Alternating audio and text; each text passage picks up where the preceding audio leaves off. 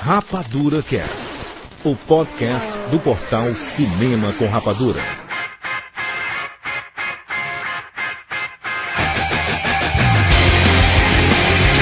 Sejam bem-vindos, seres rapadurianos de todo o Brasil. Está começando mais uma edição do Rapadura Cast, diretamente da redação do portal Cinema com Rapadura. À minha direita, pesando 365 quilos, calçando 56, ele, Rafael Santos. Olá, tudo bem? No canto direito, com suas madeixas rosadas e sua cueca por cima da calça, Thiago Siqueira. Para o alto e avante! Exatamente, e às vezes presente, e às vezes ausente, mas sempre indecente, eis o Thiago Sampaio! Oh, Thiago. E no microfone principal, ele que só lê revistinha se for da turma da Mônica. Jurandir, Jurandir, Jurandir, filho do Brasil! Esta edição espetacular, nós vamos falar sobre HQs no cinema. A segunda parte, exatamente, você não escutou errado. Na primeira edição nós falamos sobre tudo que você possa imaginar. E você não está escutando outro podcast, é o mesmo podcast. exatamente. Na edição passada a gente falou sobre Maranha, Conan, Hulk, Super-Homem, Blade.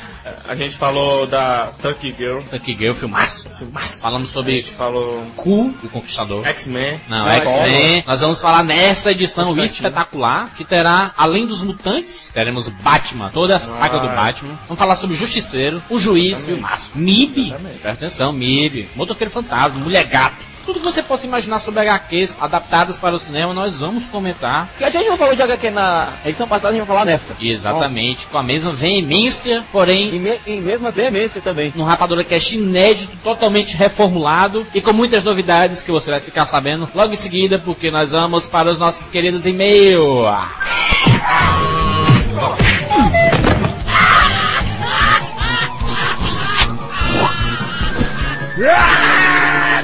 E-mails. Ah, que desabou.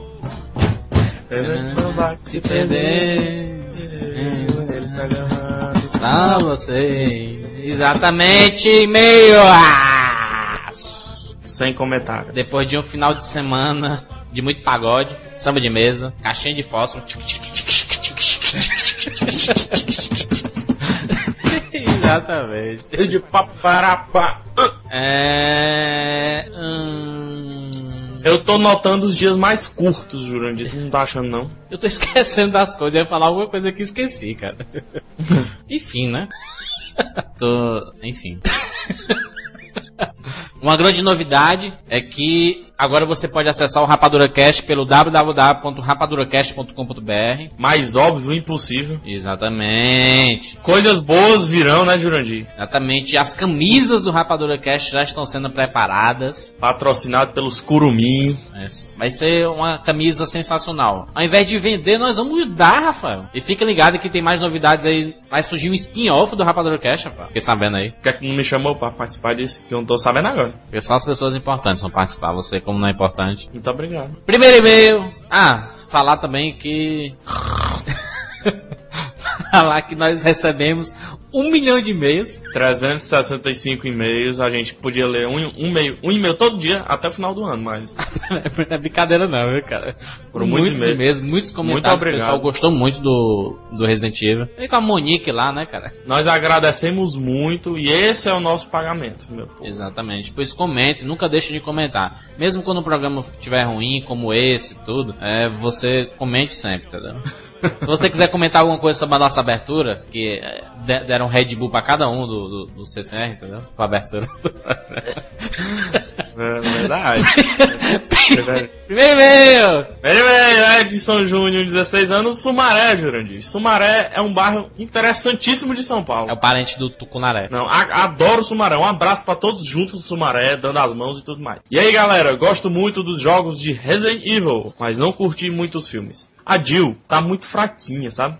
Agora, o pior foi o Odette Fair como Carlos Oliveira. Será que não está na hora de colocarem o Leon Kennedy, Jurandir? É. Não aguento, não aguento mais a, a Alice. Ela é muito fodástica, mas, sabe, não dá não. Eu não tô entendendo esse meu dele, não. Continua! E por que no segundo filme ninguém atira na cabeça do Nemesis? Ó, é uma boa. Em nenhuma cena, nem mesmo quando a Alice luta com ele, será que uma bala no cérebro, assim como os zumbis, não seria fatal? Hum. Gostei muito do extra no último que Ele teve uma boa ideia no e-mail, mas ele escreveu tudo dois, sabe? Mas é, é que nem o, o Rambo, porque é que o Rambo enfrenta 100 mil soldados e nenhum tiro pegando ele, entendeu? Porque não, senão até- perde a graça, entendeu? Exatamente. Muito obrigado, Edson, pelo e-mail. Próximo e-mail, Vitor Lima de Oliveira, Santos, São Paulo. E aí, rapaduras? Beleza? Só tem São Paulo aqui, né, cara? Impressionante. O povo não sai de casa com medo de ser assaltado aí fica tudo escutando os podcasts. Ixi, é São Paulo, não é Rio de Janeiro, não. Tropa de elite. É. No Rio de Janeiro você tem que ser, ser morto pela polícia. É, Por aqui também tá muito fácil. Lê e-mail, Jurandir. E aí, rapaduras, beleza? Esse cast foi demais. Resident Evil é uma série com um conteúdo extraordinário. Particularmente eu gosto mais do Leon por ser o primeiro com quem eu joguei, Resident Evil 4. Por causa de vocês, vou comprar o Playstation 1 Olha para jogar Resident Evil Interiors. Vocês acham com X o X. que os personagens dos outros Resident Evil deveriam ser inclusos nas próximas edições, Juntamente com a Alice. Juntamente com As próximas edições do, do filme. Não. Não sei, tá É. tão destruído que acho que se colocar os personagens eles vão destruir cada vez mais. É melhor, Exatamente. melhor fazer o que eles fizeram. Mesmo odiando-a, temos que admitir que ela será uma parte importante da saga. Vai saber o que eles decidiram lá nos games. Não, certo, nunca vão colocar nos games não, tu é doido. Não, ela não vai não. Não, não tem graça não. Até porque os personagens dos games são, são pessoas reais, assim, com fraquezas. Ai. Ela é muito peba. Porque se der merda em Tóquio, Alice e seus humanoides terão que ser salvos por alguém. Parabéns, caras, vocês são demais. A atuação de vocês foi péssima. Atuação, Muito rapaz. obrigado, muito obrigado, Vitor. Mas eu não sei que atuação é essa que ele tá falando. Porque a gente faz o Rapadrocast, a gente faz sem atuar, a gente faz como uma conversa normal, né, gente? Nosso meu, Renato Matias, ele falou o seguinte: Agora ficou 99,9% difícil de falar com vocês, mas salve, salve, galera do CCR. Tá bom, pronto, falou. Passa- Bom, mandei 10 e-mails, mas não obtive respostas. Mas aí vai mais uma pergunta com a esperança de ser respondida. Gostaria de saber quando vai ao ar a terceira parte do Rapadura Cast sobre Senhor dos Anéis. Prepara que nós estamos preparando já. O Tolkien vai participar desse programa, na conexão do além. Toquinho, né? Toquinho que tem aqui, meu vizinho, chamado Toquinho. Aquele cantor, sabe? Próximo e-mail, Rafael. Próximo e-mail, Juliana Aragão. Até que enfim uma convidada. Ela, além de ter uma bela voz e simpática, uma música romântica, entende muito e só veio a acrescentar no cast. Como todos os convidados que vocês chamam. E concordo que foi essa a melhor participação de todos os casts. Até porque é muito melhor escutar uma voz feminina do que a ruma de macho falando. Exatamente. Esse pode representar os vários e-mails, né, cara, que chegaram elogiando a Monique e tudo. Todo, é, 95% dos e-mails. Próximo e-mail, Fábio Greff, quase 25 anos, Goiânia, Goiás. Sem dúvida, o melhor Rapadura Cast de todos os tempos. Muito obrigado. Parabéns, Jurandir Filho, por sua grande participação. Muito obrigado. Saindo Pela dos primeira vez. bastidores e passando a vez das perguntas para o PH. Rafael, Rafael na verdade, estava insultando porque não sabia nada, ele ficava só dormindo. Aí, é, aí, olha, olha! A melhor participação de todos os tempos, Monique Red Queen, a mulher nota 10, sabe de tudo sobre o jogo, além de ser muito simpática. A gente colocar uma foto dela aqui para os adjetivos aumentarem, né? A gente colocar uma foto, morre gente aqui, cara. o pessoal não sabe. Exatamente. Gustavo, Esse é o próximo concorrente e-mail, da Maíra, né? Exatamente. Ó, até melhor. Gustavo, ele diz o seguinte: sem querer ser machista, mas já sendo, pensei que, pelo próprio plot, ou seja, pelo assunto, vocês convidariam um homem pra falar sobre essa saga. Mas imediatamente percebi que a Monique manja pra caramba sobre o assunto. Além de ser muito divertida. Ela até me lembra um pouco a Gil Valentine dos jogos, meio maker, sabe? Enfim, excelente cast. Resident Evil até me fez pensar que um dos primeiros passos pra você gostar de uma história, seja ela um filme, um jogo, um seriado ou qualquer outra coisa, é gostar dos personagens. Querendo ou não, tudo começa pelo nome do personagem. Próximo e-mail. Próximo e-mail. Leonardo Paiva, 18 anos, Campo Grande, Mato Grosso do Sul. Vale lembrar, vale lembrar da super participação da Monique, que sabe tudo sobre a saga de zumbis, sempre com comentários pertinentes, além de ser muito simpática. Sua participação não só foi a melhor do que a do Halder Gomes. Último e-mail, rapaz. Último e-mail, Jazion Luiz. Não sei. Jason, mano, Jazion. Eu tô no Brasil, Jazion. Ele, diz- ele diz o seguinte. É o Jazion. seguinte. Jazion é com G-E, Júlio. É J-E. Juras e PH. Vocês vão achar que eu tô de onda, mas é sério. Será que vocês podiam, tipo, dizer... Se ela tava com Júlio, é absurdo, Júlio. É absurdo, é absurdo, é tem, Júlio. Ele fala que não é pra ele, é pra filha dele que que- queria escutar a gente falando isso. tá? Exatamente. Vamos repetir Mas- pra ele, vai. Se ela tá tocando, Jurandir. Exatamente. Absurdo, Jurandir! Atende, Jurandir! Pronto, ele satisfez a filha do Jason. Exatamente, a Jayzinho. Jason não, Jason, né? Jazion. E como a gente recebeu 600 mil comentários, Rafael, e e-mails, e mensagens de voz, e, e dinheiro depositado na conta e tudo, a gente po- pode enumerar algum... Enumerar não, dizer algumas pessoas importantes, né, que, que a gente lembrou do que comentaram no Rapadura Cash. Exatamente. Vamos fazer um bate-pronto aqui, né, Jurandir? Vamos. É, a gente pode mandar um grande abraço pro Sarto Lemos, Pronésimo Carlos. Sami Gadelha, Dmitry Antonievski. Gustavo Gaspar, Alexandre Serentini. Caio Everton, Rui Gomes. David Rodrigo, Pedro Figueiredo. Davi Dias. Oliveira. Não, mais. William Rodrigues. Alberta Peleteiro. Alberto Peleteiro de novo. O David Balotin, rapaz. Grande Paulo Henrique. Regiogo. Johnny Medeiros. Diego Benevides. Monique Evans. O, o Gugu Liberato. Fausto Silva. Ana Maria, que mandou um abraço pra gente semana passada. A Creus Aristides. Ariane, primeira dama Nogueira. A Dona Maria das Graças, minha mãe. Andreísa Caminha, inha, inha, inha, inha. Um grande abraço pro Dope. E pro nosso amigo Pedro Maglinha. e pra fechar, um grande abraço pra Rodrigo Tavares, que está lá uma hora dessa na Austrália. Daniel Eto no Japão, um abraço pra Daniel ele também. Eto no Japão. Galera que sempre o, tá comentando, sempre tá presente aí. o seu Joaquim lá de Portugal. É, tem um tal de, de Vicente lá do português que chamava o Rapadura Cast de Reparadora Cast. Exatamente. Grande abraço pro Raul também lá da Espanha. É isso, então vamos dar sequência ao nosso Rapadura Cast especial sobre HQs, os quadrinhos, a segunda parte. Fique ligado. Que samba comanda samba diferente. E... Samba Comanda samba diferente. Eu vou ensinar como é que se faz. Oi, Eu vou ensinar como é que se faz. Eu vou ensinar como é que se faz. Eu vou ensinar como é que se faz. Do ano, novinha da frente. Vai, Vai. vai, vai. Ah, Vamos dar sequência aí. Novinha da frente. Vai, vai, vai, vai. Estamos de volta! Aê! Vamos falar agora. Vamos começar falando de quem? The Punisher, O Justiceiro. O Justiceiro! do Dolph Lundgren. Mas primeiro aquela primeira versão, né? A Toscona.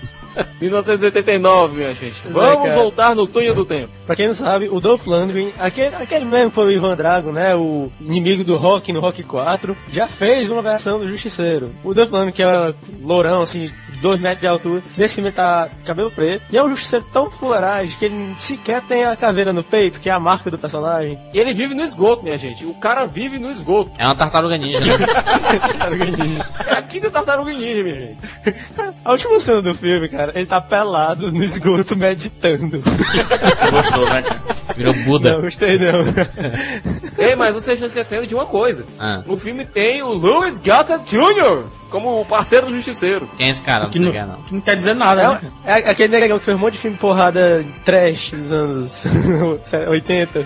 Ah, Ele fez, cara, ele fez o, aquele famoso Águia de Aço. Águia de Aço. brigadeiro no Águia três, de Aço. quatro. não a mínima Exatamente. ideia de quem seja esse daí. Um diretor contra. Ele fez Tubarão 3, cara, tem ideia. Tá vendo como o cara é Tubarão conceituado? 3. E foi indicado a Oscar já. Sim, e o- por A o- Força de um Destino. O quadrinho do, do Justiceiro é bom, cara? Quem é que faz esse bicho aí? Quem é que escreve? Cara, quem criou o personagem foi o Gary Conway para a revista Homem-Aranha. Ele apareceu, a primeira aparição dele foi na Amazing Spider-Man número 129. Eu, eu ainda não tô acreditando nessa informação. Em fevereiro de 1974, ele foi criado por Jerry Conway, Ross Andrew e John Romita Sr. Olha, Mas, que tem cara, revista antes. Ele apareceu em- Não antes tem, da outra- que cara chato, macho. É. Sou mesmo. Mas- Mas, é as uma- melhores histórias de personagem hoje em dia estão sendo escritas pelo Garth Ennis, conhecido também por Preacher, o maior maluco dos quadrinhos. O cara consegue transformar qualquer um em psicótico, menos o super-homem. Bom, o Justiceiro era né? um, era um policial que teve a família dele morta por mafiosos, que ele estava investigando a máfia de Nova York e a família dele foi morta porque ele chegou perto demais. Acharam que tinha morto ele também. Ele tinha- Que não foi o Não. caso e ele... Tinha matado. mano. É, fiz- fizeram uma chantagem. Fizeram uma chantagem tremenda com ele. Tinha antes de matar ele. a família dele. Bom, pois é. Nisso ele ficou um pouco tantã e resolveu sair por aí matando criminosos, utilizando os conhecimentos que ele tinha ainda da Guerra do Vietnã, onde Ficou ele lutou e... tantã é foda, cara. Por isso que não deu certo com o Dolph Lundgren. No filme do Love Landry, até que a origem foi tanto respeitada. Porém, o resultado do filme não foi lá essas coisas, não agradou ninguém. Pra você ter uma ideia, o outro filme que o cara que escreveu o filme do Justiceiro de 89 escreveu foi Dirty Dancing 2. Aí, banda olha Olha mais- aí, olha Olha aí. aí, é, O Dolph. Lundgren, o Dolph Lundgren dançando. Daí em, em 2004 teve um- uma nova versão, né? Que eu esperava Foi. Muito Jane. desse filme. Esperava muito desse filme. Não sei se Mas vocês não se foi lembram. ruim. Mas não foi ruim. Não, mas, meu amigo, o filme do Justiceiro E a tem matança, macho. É sangue jogando na tela. Aparece o diretor todo sanguentado assim, passando na tela. Sabe? mas ao invés de matar foi só a família dele, só, só a mulher e os filhos, mataram foi todo mundo, né? Os padres, Tá, os garçons. massacre geral. Não sobrou um Castle pra contar a história. Mas, ficou, mas ficou muito. Pra quem não sabe, Castle é o sobrenome do, do Frank, né? Que é o Justiceiro. Matou todas as Ai, gerações da família. Aí vem aquela coisa, cara. Mais uma vez está aí um grande ator, né? No filme. De outra volta, Thomas Jane. John Travolta. Thomas Jane. Tem a, a mística, né, do X-Men. o- Tem o Anjo também dos X-Men. Os fãs, eles não ficaram muito felizes com essa, essa nova versão, porque não foi, não foi lá essas coisas fiel, até porque o vilão, pegaram o de outra volta, mas é um, é um mafioso qualquer, ele não é nenhum vilão do, dos quadrinhos. Que E eles, eles, todo pre- mundo eles explicado, Não se pretendem... passa em Nova York, né, cara? Não É se passa em verdade. Nova York, que é a casa do Justiceiro. Mas Mu- teve muitos, muitos esperavam o retalho de vilão, né? Porque, e não, não era ele. Só que aí ele promete aparecer no próximo, né? Agora. Pois é, mas a gente teve o russo, pelo menos, né? Tem uma luta lá, o Castle com o cara que é gigante, bicho. é muito russo. louco. Acho que é a melhor cena do filme. Do- gostei do tom que o diretor deu ao filme. Tipo, um, um ar meio faroeste, assim, algo que combina com o Justiceiro. Algo parecido um pouco com o que o Robert Rodrigues fez com a Bala do Pistoleiro. Não sei, cara. Eu acho que ah, eu lendo os quadrinhos de Justiceiro, cara, é muito adulto. É só adulto aquele quadrinho. Eu esperava carnificina mesmo, sabe? No filme, pô, com o Tarantino que o Bill, assim. O quadrinho do Justiceiro, assim, na, na minha análise, assim, eu sempre achei um pouco parecido com o Batman, o perfil dos personagens. Aham. Porque são Não. Anti-heróis, são porque são anti-heróis e ambos, Não! ambos Cara. matam pra, pra satisfazer a si próprio. Quieta aí, mano. E ambos eles matam, Cara. eles não fazem, não fazem justiça pra fazer o bem. Siqueira, agradar Siqueira, a gente tá falando Isso. de, de super-herói que mata, né? Su- Sim, o Super-herói Batman não bicha, não. os códigos, os códigos dele. O Justiceiro e já o Batman são completamente diferentes, tanto que Mas o, Batman, o Batman parece- já matou, cara. O Batman já matou. Batman do Joel Schumacher mata sim, mano. Vamos falar sobre Spawn, o soldado do inferno. o filme é de 97, né? Rapaz, eu não é. faz tempo, cara. Eu assisti esse filme só no cinema, depois nunca mais assisti. Eu assisti no SBT, só. O interesse. filme- filme foi a atuação do John Leguizamo como palhaço. Exatamente. Porque, é, porque ele já nasceu um palhaço, né?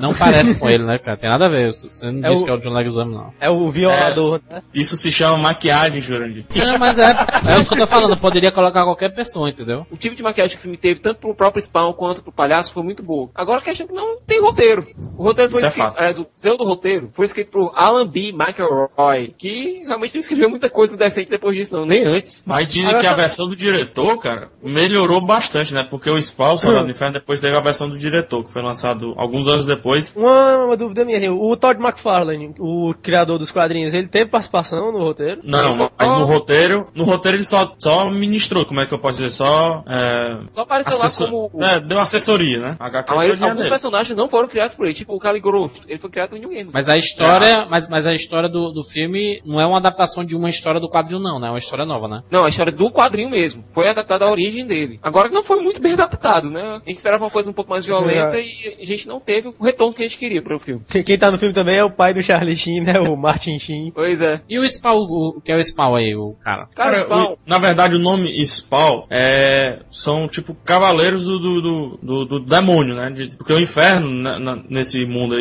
tem vários tipos de demônios, né? Tem vários demônios diferentes. E esses demônios têm seus, têm seus exércitos. E as pessoas que morrem, por exemplo, o Spawn era um soldado fodástico em vida, né? E ele fez um os pacto. É, e ele fez um pacto com um dos demônios pra ser líder, pra ser general de um dos exércitos dele que ele queria, enfim, queria dominar aquele negócio todo, a, a vida real, né?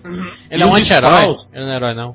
na, não, na verdade, é, é isso que mostra o filme. Essa dualidade. O que é que ele vai ter que escolher? Ser do bem ou ser do mal, tá entendendo? Que é a mesma dualidade que existiu nos quadrinhos. No começo, ele sempre ficou na dúvida. É, eu vou seguir, eu vou fazer, vou ser capeta, capataz do cão, ou eu vou usar Pô, esse tem- poder que me foi, que me foi concedido Mas- pra lutar mas- pelo que eu quero. Mas tem trechos do quadrinho que assim, que ele é, ele é do mal mesmo, pô. Ele é um puro No começo, não, logo que ele... No começo, cara, ele realmente Ó. não tava se, ele ainda tava se decidindo se ia ser uma força do bem ou força do mal. Pô, tem uma parte quadrinhos, ele- tem uma parte do cara quadrinho que gosta ele de pega uma, esse uma arma Ah. nova assim, vai, meu Calma, calma, gente. Vai, fala um. Tá ok, nos quadrinhos ele- existe uma certa dualidade. Enquanto o palhaço tá lá pra fazer ele fazer o mal mesmo, ser o capeta na Terra, o Caligos tá lá pra agir como se fosse a consciência dele. Por isso, nas primeiras edições, você viu uma dualidade bem implícita. O Spawn agia tanto pro bem quanto pro mal. Hum, Com o passar das edições, aí que ele foi entendendo mais pro bem mesmo. E o que fez ele ficar em dúvida mesmo foi porque ele fez esse pacto, porque ele queria ver e ele queria voltar, né, pra, pra- em vida, pra ver a família dele, né, pra ver a mulher dele e, e a filha, né, se eu não me engano. Ah, filho, O que é que acontece? Quando ela, quando ele volta, já todo, todo spawn, né, todo das trevas e tal, ele acaba vendo a mulher dele casada já, que ela o melhor amigo dele. o melhor amigo dele, exatamente. Aí ele fica putaço, mesmo, fica louco. O negócio é que o demônio esqueceu de contar ao Spawn que entre o momento que ele foi se tornar Spawn e o momento que ele voltou à Terra, se passaram cinco anos desde a morte dele. Aí foi o tempo da mulher se casar, ter filho, e aí... Ela teve um filho né? Ela teve filho. depois Filha, que ele morreu? Depois que ele morreu, a Cyan. Exatamente. A, a saia que, por sinal, é o nome da filha do Todd McFarlane, do Todd McFarlane, Que é o criador do quadrinho, né? que é o criador do O Spawn quadrinho. deixou o Todd McFarlane podre de rico. Sério, até hoje a história de quadrinhos é publicada, não tem mais o mesmo sucesso de antes, mas ainda faz um... Ainda vende bem, entendeu? Mas Tem um nome? filme realmente foi um fracasso em relação à bilheteria, em relação a público e em relação à crítica. E uma coisa que todo mundo esperava no filme, né? Que não aconteceu de aparecer. Apareceu, mas não do jeito que o pessoal esperava. Era a Angela, que é uma caçadora de spawns, né? Que é. Nos quadrinhos ela, inclusive, tem um destaque incrível. E no filme ela apareceu, ela tava numa reunião, sabe numa reunião lá que eu não me lembro muito bem. E ela tava usando uns brincos com o símbolo de spawn. Aí você dá pra identificar que é a Angela, sabe? Mas ela só passa assim na câmera. 10 segundos, aliás, 5 segundos. Você vê lá, ó a Ângela. Pronto. Exatamente. Vamos dar sequência aqui. O próximo filme é o Hellboy, Hellboy, Guilherme Del Toro. dirigido por Guilherme Del Toro de 2004. Essa foi uma boa adaptação de quadrinhos. Gostei muito, elenco bom, história boa, respeitando as origens. Visualmente é, ela é fiel. Visualmente Demais é extremamente até. fiel, cara. Os- todos os visuais dos personagens foram respeitados. O Ape o próprio Até Hellboy. porque o, o ator, né, o, o Ron Perlman, que faz o Hellboy, acho que não poderia ser, ter sido melhor, né? Porque a cara dele já é monstruosa. É. Só uma coisa que foi criada pro filme foi a personagem da Selma Blair, a Liz Sherman. Foi criada especialmente para o filme, mas não atrapalha o andamento da trama. Pelo contrário, Não, até pelo contrário. E ela foi. é, usaram ela no- nos quadrinhos, se eu não me engano, depois. A personagem agora também faz parte da, dos filmes animados do, do personagem que estão sendo lançados agora em vídeo. E foi uma franquia, é uma franquia que tem muito potencial, cara. O primeiro filme teve, teve, pouco dinheiro para teve personagem pra muito de orçamento. marcante também, né, cara? Fora o Hellboy, que foi muito bem construído, teve o Ebisap, né? Que o pessoal, o pessoal gostou muito da adaptação dele.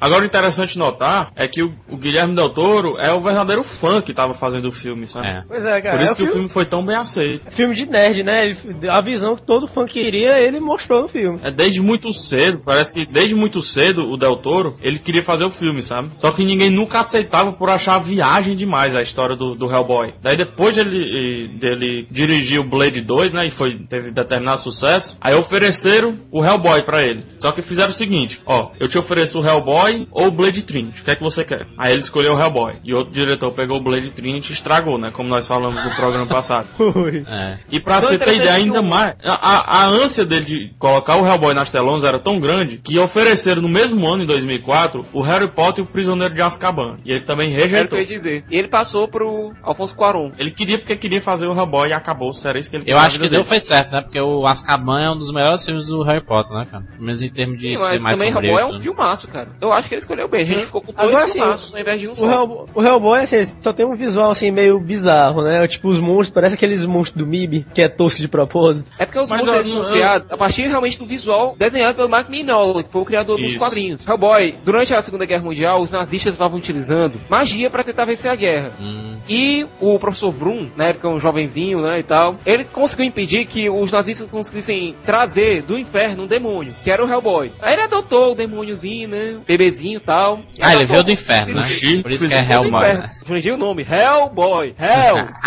Aê, Jurandir!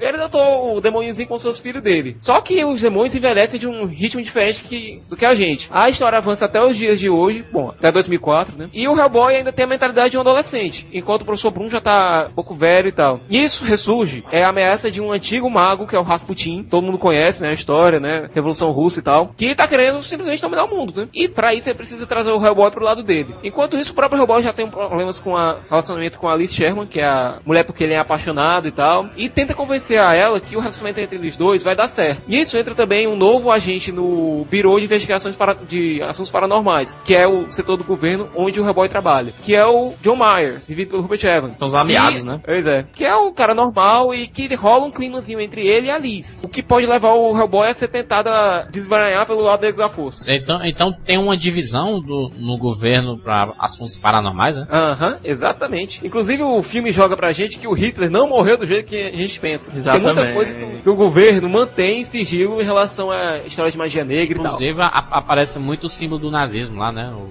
Pois é, porque o filme realmente tem vilões nazistas e comunistas. Bom, não tão comunistas assim, né? Russos. Se eu não me engano, no filme ele é envolto a um lençol nazista, né, cara? Tem uma suasta no lençol, é um negócio desse. Pois é, porque é os nazistas que tentaram trazer ele do inferno pra cá. Aliás, que conseguiram trazer ele do inferno pra cá. Os alemães não devem ter gostado. Guerra Mundial. É uma viagem a história, é muito bom, cara. Não, mas o filme, por incrível, o Jurandir falou que os alemães não devem ter gostado, mas ele foi até bem lido, cara. No- na Alemanha eu li um, um de um artigo que não sei o que é que aconteceu, que houve um frenesi na Alemanha, algum tempo depois da, das HQ terem sido lançadas, que o pessoal comprou bastante na Alemanha, por incrível que pareça. Tanto que, é, primeiro chegou lá com tra- tradução de fã, né? O fã pegava e, e colocava, legendava por cima, colocava as letras por cima do balão. E depois eles fizeram edições mesmo em alemão. Cara, não é pra nada não, mas os nazistas são os vilões favoritos de todo mundo, cara. Se os, se os nazistas não tivessem existido, a gente tinha que criar eles, porque a gente precisava de alguém que fosse os vilões estereotipados lá. Há controvérsias. Exatamente. Então vamos falar agora de uma trilogia que é considerada uma das melhores adaptações e um dos melhores filmes de todos os tempos, que é a da trilogia X-Men. Pra começo de história, X-Men foi um filme que trouxe de volta essa moda de adaptar heróis, né? Porque isso Correto. andava meio embaixo. Engraçado, todo filme E- tem isso. Não, não, não.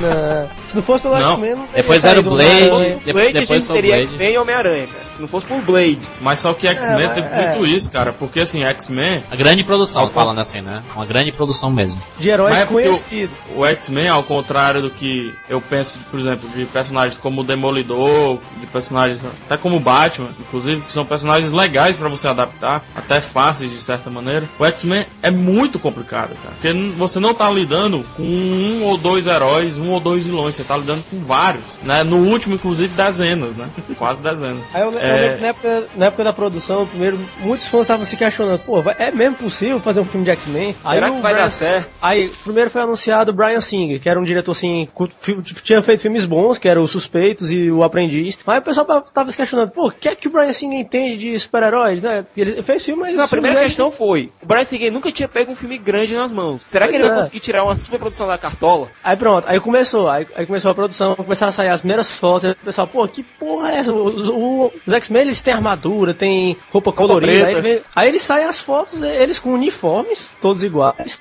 presos, aí sem máscaras, aí o pessoal criticou, mas quando saiu o filme, realmente aí, o resultado foi inesperado, porque foi muito elogiado e quase todo mundo gostou. Primeiro É que vem aquele assunto, aquele assunto que nós tivemos com o Homem-Aranha, por exemplo. O que é adaptar o quadrinho pro, pro cinema, né, cara? O Brian Singer, ele, ele encontrou muito bem esse elo, por exemplo. Ele não podia levar o Wolverine com roupa amarela e chifrinhos lá, cara. Não dava, né? É que tá, cara. O Brian Aí- Singer, ele acertou o tiro porque ele quis fazer um filme mais realista, entre aspas, possível. O porque grande ele focou... dele foi Porque ele a história pé no chão. E ele focou muito no- na questão do preconceito entre mutantes, normal, nessa questão social. E também pegou assim o fato deles ficarem iguais assim em relação aos uniformes, tal, porque eles não são bem heróis, e sim uma equipe, é um time. E isso Exatamente. ficou mais é, mais real. E a O- questão da escola, que realmente não estava sendo muito levada em conta nos quadrinhos, foi explorada fielmente, aliás, foi explorada de uma maneira muito interessante no filme, colocando realmente o Instituto Xavier como uma escola para reunir mutantes e treiná-los, para ensinar a eles a usar os poderes. Não é à toa que os quadrinhos até é, pegaram muita coisa do filme depois, depois desse primeiro filme, né?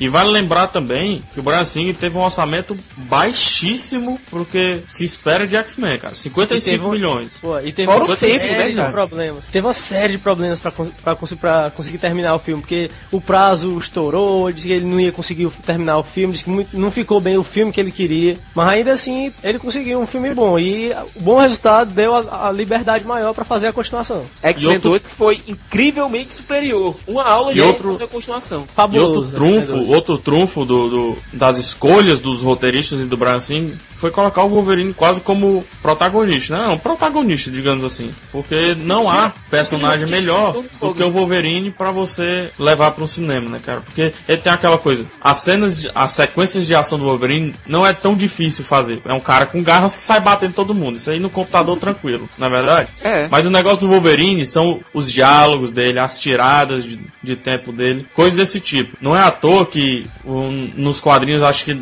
98, eu tenho aqui, eu- depois eu olho, 98, 99 por aí, em que junto o Wolverine e a Electra, certo? A Electra pergunta: Você não tá com medo do escuro? Aí ele: Não, o escuro tá com medo de mim.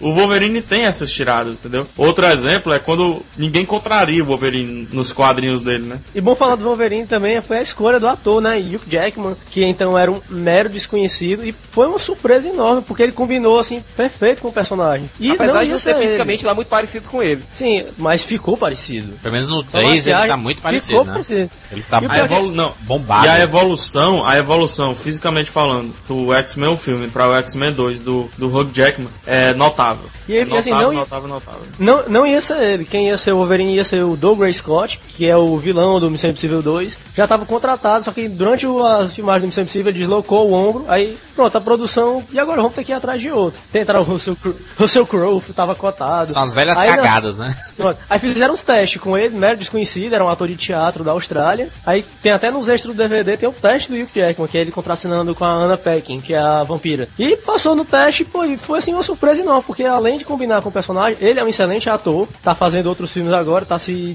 desvinculando do personagem, tá se dando bem. E, diga- e vale ressaltar isso que o Thiago falou. Ele é um excelente ator, cara. É ator assim a nível top de Hollywood. É, Quem ele viu Fonte da vida, né? viu? Quem viu a Fonte Eles- da Vida sabe, é, sabe o que é. Grande.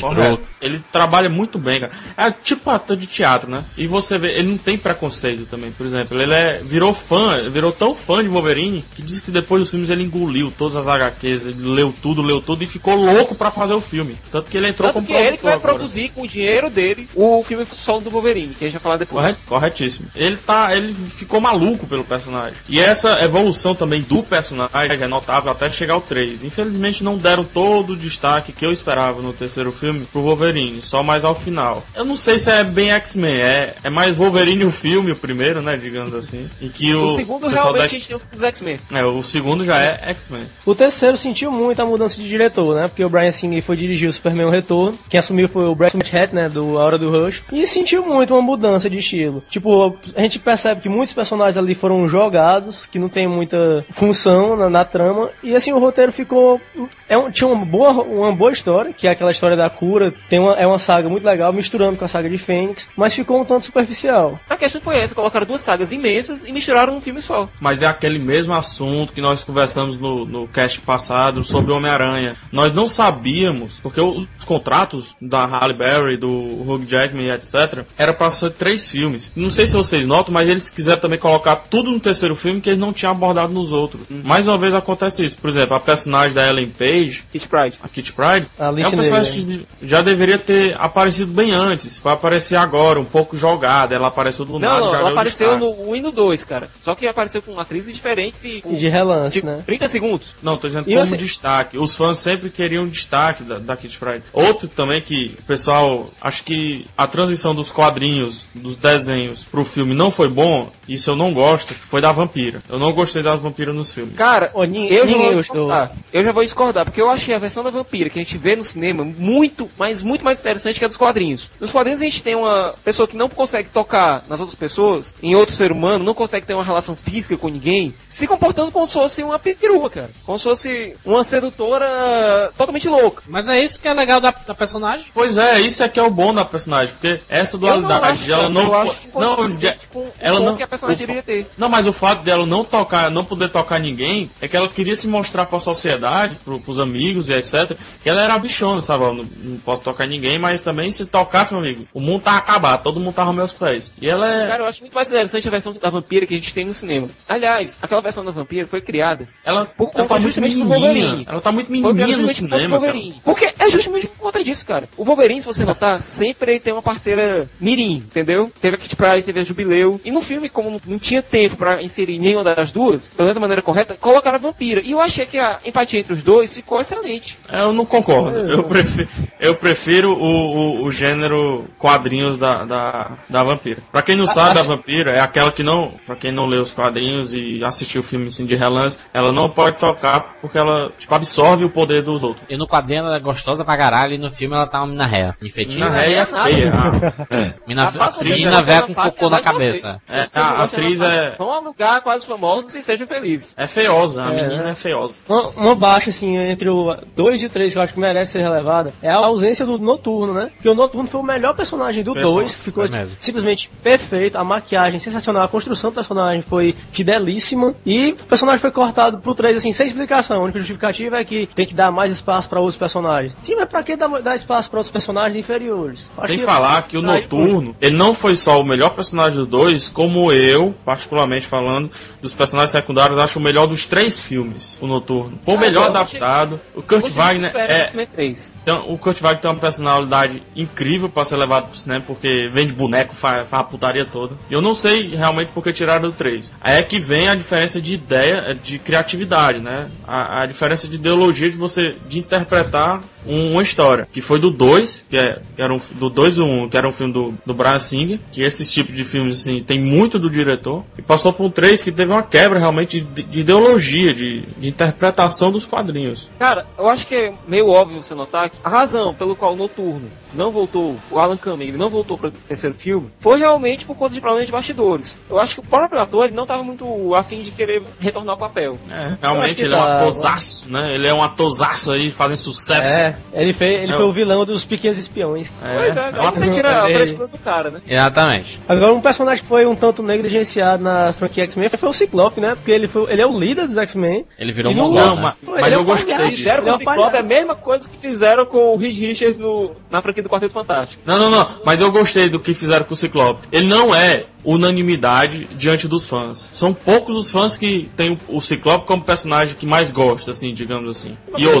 vai transformar ele num playboy bundão, né? Todos os filmes ele só apanha, cara. No primeiro ele, no primeiro ele- ele apanha no, na guerra final lá. No dois ele é dominado, ele é manipulado pelo Strike. Né? Vamos falar E do no- terceiro, e- né? Porque faz por É, minutos.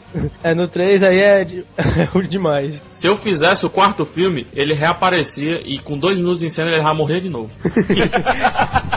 Ou seja, Exatamente. o Rafael, o Ciclope é o quem? Exatamente. Vamos dar a sequência aqui e vamos falar do filmaço. O Juiz. É, o pro... Ah, Judge Dredd. Sly no, no auge. No auge. On the law. Rob Schneider! Eu gostei do filme. Cara, esse filme tem uma cena antológica do Rob Schneider, aquele mesmo ator dos filmes pastelão, tipo o Gigolô por acidente, tentando roubar macarrão. É o irmão, o irmão do Adam Sandler, né, cara? Foi um sucesso absurdo de bilheteria. Ele custou, Nada no- disso. Ele custou Nada 90 de- milhões é, e cara. faturou 34. Assim. Ah, bom. Assim, Jurandir.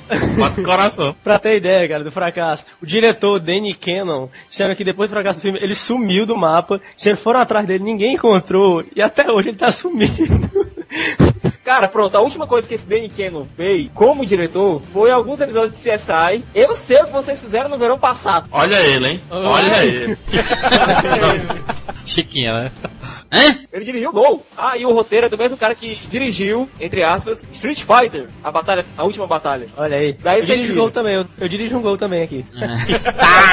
O juiz, ele, ele, ele faturou 34 milhões no- nos Estados Unidos e 78 fora dele. É porque o Stallone naquela época ainda tinha muito apelo em relação ao público do exterior. Tanto o Stallone quanto o Van Damme, quanto os grandes heróis de ação, naque- nos anos 90, eles tinham realmente apelo em relação ao público. Sabe por que, que o, Jen- o Danny Cannon sumiu depois de, fazer o filme, depois de fazer o filme? Porque ele deu algumas declarações dizendo que o insucesso do projeto foi por causa do Stallone. Porque ele atuou ruim, porque ele mexeu demais ele no não atuou roteiro. ruim, não. Ele é ruim, cara. Não atuou ruim, não. Não, eu não, Ah, sou, eu não sou eu que estou falando, não. Não sou eu, não, não sou eu que estou falando. Foi o, o diretor do filme. Ele sumiu porque o Stallone meteu pau nele, cara, pra ser até o fim da vida dele. Porque, mas Ele o, é filme- mo- o, visu- o visual do filme é brega. Aquelas É armaduras. Aquelas armaduras do filme parece aquelas armaduras que você compra na Cissales pra ir pro carnaval. É a armadura do, Gi- do Jasper. Pra- É, é, Cara, pronto, é, um pior ni- que o é nível do filme do. Ele julgava as pessoas, né? Assim, né? O juiz, né? É nada, Jurandir. É, Jurandir. Era o, o, a- a é terceira o Dredd conhecido como Godoy, né? Godoy, exatamente. Dez Godoy. ah! Ah! Resolveram eliminar, mudar totalmente o sistema judiciário e transformar policiais em juiz, júri e executor. Acabou Pois com é. advogado. Pois é, lascou com a minha profissão, né? Isso. Ficou lá, o maior dos juízes era o Dredd, que ele cumpria a lei do jeito que estava escrita. Prendia Não 10 por dia. não importa se tinha circunstância atenuante, nada. Ele ia lá, prendia, matava e arrebentava. O pessoal tinha medo dele, né, cara? O pessoal tinha medo. Ele era respeitado pra dele. caramba. Descobri-se que, na verdade, o Dredd, ele não nasceu de pai e mãe. Ele foi criado. Ele é de incubadeira. E o outro juiz que nasceu desse experimento foi o Rico, que era como se fosse o irmão dele. Só que enquanto o Dredd virou o juiz perfeito, o Rico virou o criminoso perfeito. Nisso, ocorre uma trama entre o juiz para derrubar o atual chefe lá do sistema judiciário, que é o juiz Fargo, vivido pelo Max von Sydow. E o Rico é libertado, o Dredd é acusado de assassinato, o Fargo vai para é exilado. E o Dredd, em companhia de um criminoso chamado Ferg, vivido pelo Rob Schneider, e de a juíza, que é de outra juíza, que é o interesse amoroso dele, que é a juíza Hershey, que é vivida pela Diane Lane, tenta colocar as coisas nos eixos de novo. Vocês chegaram a ver o quadrinho do filme? Cara, eu só li os crossovers do Dredd com o Batman. Cara, eu sei que não tem Brasil, pela fideli- Abril. fidelidade foi zero, né, do filme, porque disseram Ah, que no quadrinho ele não, ele não tira o capacete hora nenhuma, ele vai no banheiro de capacete, e no filme Não, ele é. passa a maior, pa- a maior parte do filme ele tá sem capacete. Mas é o que Vai falou o diretor. tamanho. Essa, essa questão do capacete não foi escolha dos produtores, dos roteiristas, nem do diretor. Foi o próprio Stallone. Ah, lógico que ele, Ele quer, ele é um ator famoso que quer mostrar o rosto dele. Ô, Jurandir, mas todo mundo sabia que era o Stallone já. A Não, boca dele sabia não. torta. O Stallone só precisa ter aquela boca torta, mano. I'm the judge. Mas tem, tem um- uns robôs lá que são bem feitos, né, cara? São uns robôs que Tem lutam o lá. Mean Machine, que é a máquina má. Eu achei muito bacana. Eu gostei também. Tem um Agora o negócio é o seguinte, o filme é tosco, o filme é trash. Vale pra uma sessão da tarde, assim, na tarde, na noite Não, de é bola, SBT. sem nada o que fazer. Você Ju- coloca lá o DVD, casa. diverte um pouco, O juiz é SBT. Tela de sucesso. Próximos filmes são, são dois filmes, na verdade. É um original e uma sequência. Homens de Preto, Bibi, Will Smith e Tommy Lee Jones. Tommy Lee Porque Jones. Homens de Preto, assim, foi outra adaptação surpresa, né? Tipo, mesmo nível no Máscara, que era desconhecida do grande público. Aí foi uma aposta, assim, ah, vamos tentar ver no que sai. E foi um sucesso absurdo. E o filme é muito bacana. O, prime o primeiro filme é muito Primeiro bom, filme cara. é muito Cara, é bom. muito, é engraçado pra caramba. E mi- misturou bem, né? Ficção com comédia, É. com ação. E principalmente esse tema de extraterrestres, né, cara? Assim, esse- Pois é, e a forma no qual o filme mostrou os, os ETs é muito bacana. Exatamente. Não é nem filme de extraterrestre, é filme de teoria da conspiração, né? Que é mais interessante ainda. Como se o governo estivesse aceitando os extraterrestres na Terra, né? E eles vivendo entre nós. Inclusive, mostra vários atores famosos, jogadores, etc., como se fossem ETs. Um deles é o, é o Elvis Presley, era um ET. Michael Jackson. E o melhor de todos que é o Dennis Rodman, né, cara? No final do, no final do filme que ele vai... O, o personagem do Smith, que é o, o Jota, né? O James Edward. também. O- ele vai comprar uns ingressos um jogo de basquete. Aí a parceira dele pergunta: Como é que você conseguiu esse ingresso na primeira fila? Ele, ah, sou amigo do Dennis Dennis Rodman, sabe, cara? É doido, o cara tá querendo Essa, essa sutileza do filme é muito boa, cara. E os momentos de comédia também são bons. Por exemplo, quando Cara, ele atira na cabeça. do- A química do Will Smith com o Tom Lee Jones é perfeita, cara. Você vê lá os dois. É muito bom, gente. E, e tudo ficou marcado, né? Tipo, o visual deles é legal, o terno com óculos escuros, todo mundo tava imitando na época. Ficou, foi realmente algo marcado. E o engraçado é que foi no mesmo ano, do Independence Day. Outro filme que tem temática extraterrestre. E MIB simplesmente ofuscou o Independence Day naquele ano. E, É tem, e tem o Will Smith também, né? Tem. No mesmo ano, não. Acho que não foi no mesmo ano, não. Deve ser, eu acho que um pouco do ano anterior, de 96. O É, foi no ano se- 97. é verdade, foi no ano seguinte. Mas é porque ainda tava repercutindo o Independence Day. Eu lembro Com que o. MIB ofuscou. Mas o Smith é muito, hoje é muito mais marcado pelo MIB do que pelo Independence Com Day. certeza. Apesar Demais. de serem da mesma época. E o pessoal pensou que o Smith é um bom ator, né, cara? A gente vai ver agora em A Procura da Felicidade que ele é um bom ator. Ele tem e outros carisma. também. Ele tem carisma, isso é fato. E ele, o pessoal, é, marcou um pouco o Smith como um, um ator galhofa, né? Tanto por causa Como do, o Jim Carrey, né? do É, seriado. Jim Carrey é a, a mesma coisa. Os melhores filmes do, do Jim Carrey são os dramas, né, cara? Corretíssimo, co- assina embaixo. Eu, era mais ou menos isso com o Will Smith, né, cara? Até esse é a É, mas no caso do. Smith, é porque ele ainda não conseguiu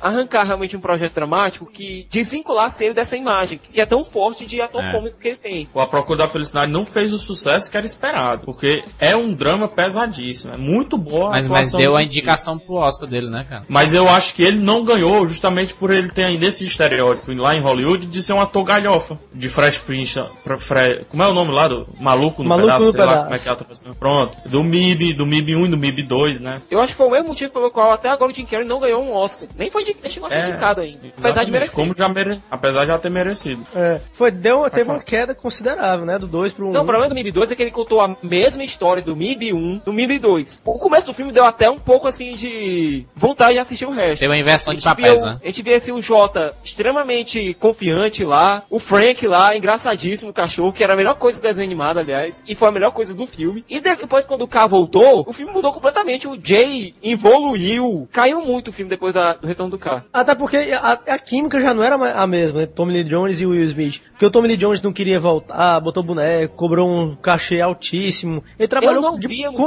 com mau gosto. Eu não via Tommy o Lee Jones trabalhou com mau gosto o nesse personagem filme. do Tommy Lee Jones voltar. Eu não via porque o, o personagem do Tommy Mas Lee é Jones lógico, eu é lógico que eu vi motivos, cara. O que salvou o primeiro filme foi o Tommy, Lee- o, aquele começo, até o Smith desse correr atrás lá do ET, ficar correndo até em cima de um prédio. O, o Tommy Lee Jones era, dono do filme, cara. É. O sucesso, Por o pessoal mim, atribui muito à atuação começo- do Tommy Lee Jones. Rafael, você vai te convir que o começo do MIB 2, com o- K, aliás, com o Jay, mandando no negócio, com o J mandando lá em tudo, e a química dele com o cachorro, vamos admitir que é muito melhor do que o resto do filme. Não, eu sei, eu não tô julgando isso, eu tô julgando que antes do filme ser lançado, antes do pessoal fazer o filme, ele não sabia que ia ter essa, é, esse instinto todo de liderança do, do Jay. Então eles, eles não iam jogar no escuro, ele não ia atirar no escuro. O cinema tu sabe que não acontece, dificilmente acontece assim, lá em Hollywood dois- principalmente. O 2 tá cheio de, de buraco no roteiro, né? Por exemplo, colocaram o Johnny Knoxville no filme que na época era só um mero Jackass, não tinha desmontado no cinema, pra fazer um dos vilões, e o personagem dele, certa hora, desaparece. Ele não, ele não volta pra trama, ele não explica o que acontece. com some. Pois é, o roteiro, assim, um buraco tremendo. O mais interessante é que o Homem de Preto primeiro, né? Ele custou 90 milhões e só no fim, no fim de semana de estreia ele conseguiu faturar 83 milhões. Inclusive lançou aquela música famosa do Will Smith que já tinha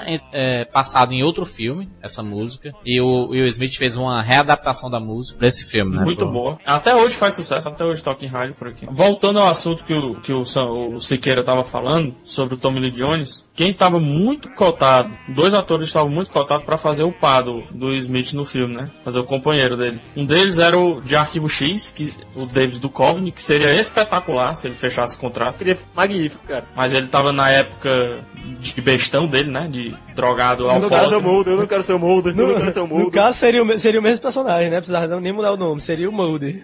Ia ser A perfeito. gente M. E, assim, logo que o, o Tommy Lee Jones fica ter todo um clima chato, o Tommy Lee Jones não queria renovar e tal. E um dos motivos que fez o Tommy Lee Jones renovar foi que eles ofereceram um cachê mais alto do que estavam oferecendo ao Tommy Lee Jones pro Christopher Walker assumir esse papel. Outro que seria espetacular. Que seria também muito bom. Porque ele também já tem a cara de, de, de abestado, assim, né? Exatamente. Vamos dar sequência, vamos dar sequência. O próximo filme é Fantasma. O Fantasma. Sensacional. Ai. Fantasma. Billy Zane vestido com tecido cola- coladinho roxo. Power Ranger. Roupa de Power Ranger. É não, Power Ranger não, mancha, é ginasta. Ele Vai. saiu direto das Olimpíadas. Power Ranger, má- máscarazinha de zorro. E maquiagem. O Fantasma, Diga-se um dos melhores heróis, que, um dos heróis mais clássicos que existem nos quadrinhos. Foi criado pelo E- Lee Walk, um pouco depois da criação do Super Agora que a gente Diga-se de passagem, né? Hein, Siqueira? Diga-se de passagem, um personagem fácil de levar pro cinema. Pois é, cara. Aí veio aquela piada sem graça. Primeiro de tudo, o Billy Zane, ele saiu do armário, se declarou homossexual um pouco depois do lançamento do filme. Aliás, durante Foi. o lançamento do filme. Quem? Ninguém conseguia desvincular a imagem do fantasma vista ali de malha roxa Rosa. no cinema do Billy Zane ser gay. Não, Ninguém Sergei é outro cara. É do rock. Você entendeu o que eu quis dizer, Júnior? Tem a Catherine é Zeta-Jones nesse filme, cara. O que não quer dizer nada, né?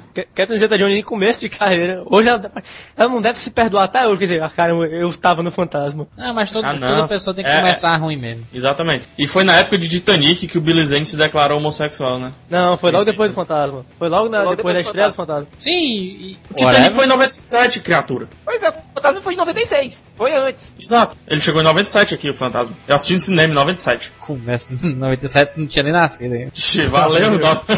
valeu. Recém-nascido. Pois Sim, e o filme e, um- e a história aí, o quadrinho. O filme mostrava as aventuras do Kit Walker, que ele vinha de uma linhagem de vigilantes da selva, Hum, a linhagem Walker, que foi um grupo. Um... O antepassado dele, ele tava lá num navio quando bateu na África e enfrentou um bando de piratas. Na lá ele África? se tornou o primeiro fantasma. E a linhagem se estendeu até os dias da... onde se passa o filme, que é na década de 30. Nisso, com alguns, pira... alguns piratas querendo roubar coisas da África, o fantasma continua defendendo lá as selvas africanas. Um dos grandes erros do filme, do filme foi querer levar o fantasma pra cidade. Fantasma é o herói das selvas, pelo amor de Deus. Fantasma tem lá o cachorro dele, o capeta, tem lá o Cavalinho. cavalo dele, o herói. Ele não foi feito pra fazer para ser um herói urbano. Agora, uma pergunta aqui. Só uma perguntinha. O que é que tem a ver o presidente Palmer com o filho, com o filme? Que a família dele tá toda no filme, cara. Diana Palmer, Lily Palmer. O que é que tem a ver 24 horas com o filme? é? Não sabia não. É o, no- o nome da, da, A da namorada personagem da Chris Swenson? O sobrenome dela é realmente Palmer. Diane Palmer. É a Diana Palmer, cara. Hum, Direto 24 horas, a fantasma. Veja só você. Pois aí foi vivida pela Kirsten Swenson, que foi a primeira Buffy a Caça Vampiros, pro filme pra cinema. era ele, o, o filme ele se passa na, na mesma época do Dick Tracy, né? Por aí. Dick Tracy é quadrinho ou não, né? É. É sim. Olha aí. Era uma tira de quadrinhos, cara. Publicado no jornal. Que por sinal de Dick Tracy, a transposição pro cinema foi tão fiel que até o, as aparências, as maquiagens foram é, foi, deixaram igual como era nos quadrinhos, né? As, as caras deformadas, É. cabeção, cabeça quadrada. Quem, quem é, quem é o vilão Muito é o legal. Alpatino, né? É o Alpatino. Não, não, não, não, não, não, não, não. Dick Tracy? É? Dick Tracy é o Alpatino, cara. E a Madonna. Olha, não, não, não, não, não, É. não, não. E o protagonista é o Warren Beatty. Que ele Warren Beatty dirigiu, tá perfeito filme, cara. O legal é que aquele filme é aqueles filmes de gangster, sabe? Mas com aquele que é de quadrinhos mesmo. Eu achei muito bacana aqui. Ele, ele tem um, um ar teatral, sabe? aqueles cenários, aquelas, aquelas roupas muito coloridas. Ah, cara, tipo, o terno amarelo, é uma coisa assim, bizarra de propósito. Mas combina com quadrinhos. O filme, assim, é um quadrinho nas telas. Pois aí foi dirigido pelo próprio Warren Beatty, que era fã realmente da estilo de quadrinhos do Dick Tracy. E tem um elenco, assim, do caralho. né? Até o Al Pacino é o vilão, Al Pacino, Dustin Hoffman Hoffman, também. Cat Bates, Madonna, na época boa, Paul O Sorvino. Alpatino tá em Fantasma? Não, Ele tá falando cara. do Dick Tracy, ah, Dick Tracy. tá. acorda. Rafael eu tava vai, estranhando aqui, cara. Ra- Rafael vai cagar, Rafael vai cagar e volta aí no meio da conversa. né? Eu tava estranho, será que foi esse filme mesmo que eu assisti? Madonna, Cameron Diaz aí falaram, sei lá. Boa, o filme ficou bom na hora pra. Essa lembrança minha do voltou Dick Tracy foi o que salvou o podcast. É, porque se a gente for voltar pro Fantasma, ô filme ruim. Rapaz, aquelas cenas de ação. Eu acho que É aquele, Diego o Hipólito. Não, o Saltimbanco Trapalhões dá de 10, assim, em termos de qualidade. Exatamente, e, e seguindo o estilo de fantasma, vamos falar de motoqueiro fantasma. Ah! Pegadinha do malandro aí, Jurandir. Motoqueiro Fantasma, que finalmente Nicolas Cage realiza um sonho da vida dele, né? Ótimo filme. O é Nicolas fã. Cage, pela primeira vez, ele é cotado pra um filme e fecha o contrato, né? E assume. E assim, acaba o com o filme, curioso, diga-se de passagem. o, o que- não, o curioso do Motoqueiro Fantasma é que o Nicolas Cage ele é fã do personagem, ele tem tatuado no braço o Motoqueiro Fantasma, que a, a tatuagem teve, teve que ser coberta com maquiagem pra interpretar o próprio. Você Não só, ma- a maquiagem não foi só usada na tatuagem, né, cara? Também usaram cabelos do também. Nicolas. Peruquinha. Agora assim, se ele é tão fã do personagem, como foi que ele deixou fazer aquela blasfêmia com o filme, hein? Ele tava Ele achando tava o máximo. desesperado. Meu Deus do Ele, céu. Ele tava ele tava empolgado. desesperado, cara. Não, ele tava desesperado, vocês não entendem. O cara é cotado desde do Superman de 79 até o Superman o Retorno e não assumia nada, cara. Foi o Ele foi lá desespero. fez aquilo.